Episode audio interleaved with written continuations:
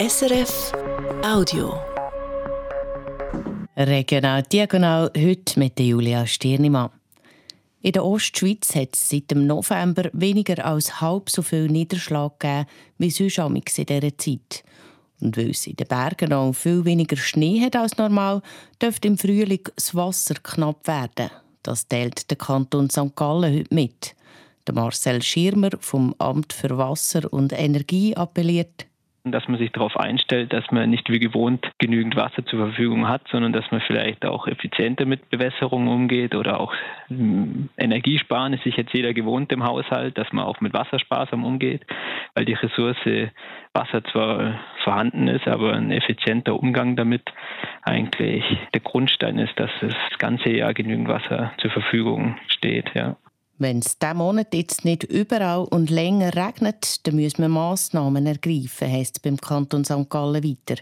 Da könnte zum Beispiel der Wasserbezug aus kleinen Bächen eingeschränkt werden und es könnte so weit kommen, dass der Kanton Fisch umsiedeln müsste.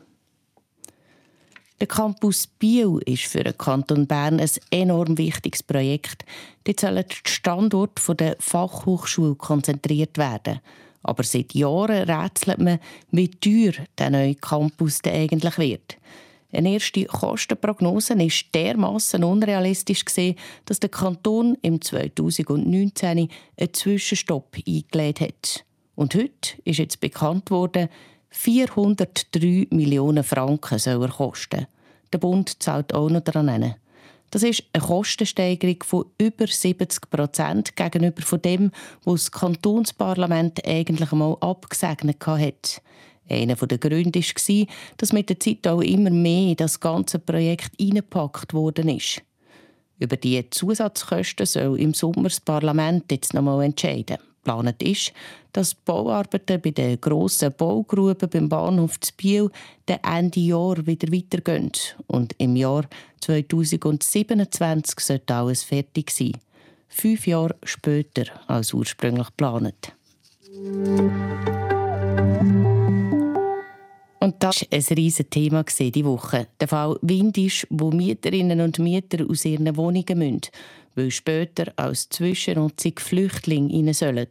Es hat einen Aufschrei bei den Parteien.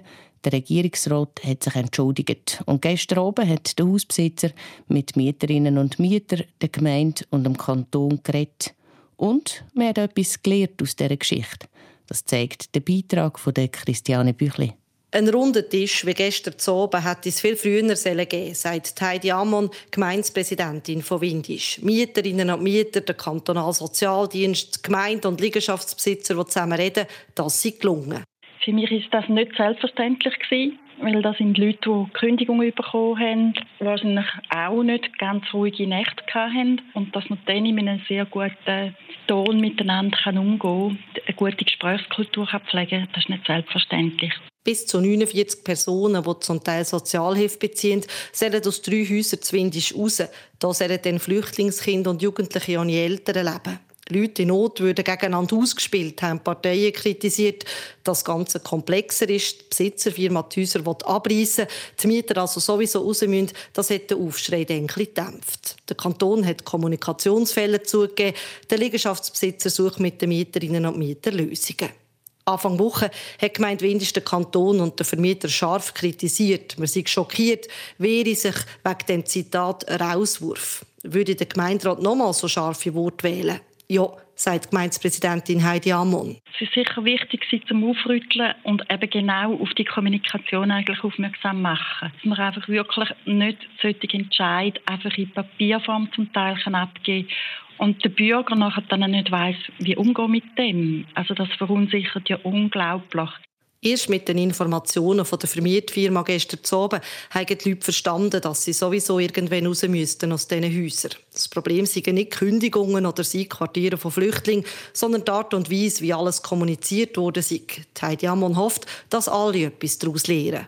Die Gemeinde und der Kanton sitzen jetzt nächste Woche noch einmal zusammen, um zu schauen, wie sie künftig besser miteinander kommunizieren. Jetzt sind sie durch. Für Haufen Baslerinnen und Basler die drei schönsten Tage im Jahr. Zurück bleiben von der Basler Fasnacht Erinnerungen am Morgenstreich, an die Musiken oder auch an die Klicken und ihre Schnitzelbänke. Für die hat es ja gut Stoff gegeben. Zum Beispiel natürlich die Basler Bundesratskandidatin. Einen dazu lassen wir jetzt noch. Eva Herzog kommt in Praxis mit dem Rücken ganz schrägen.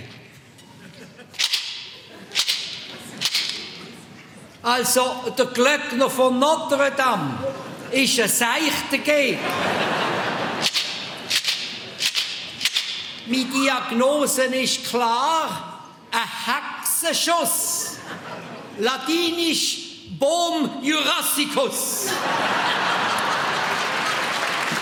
Das also eine kleine Erinnerung an die Basler Fasnacht, die nach der Corona-Pandemie jetzt das Jahr wieder so richtig zurückgekommen ist. Regional, diagonal, uns gibt es morgen wieder um halb fünf hier auf SRF 1. Das war ein Podcast von SRF.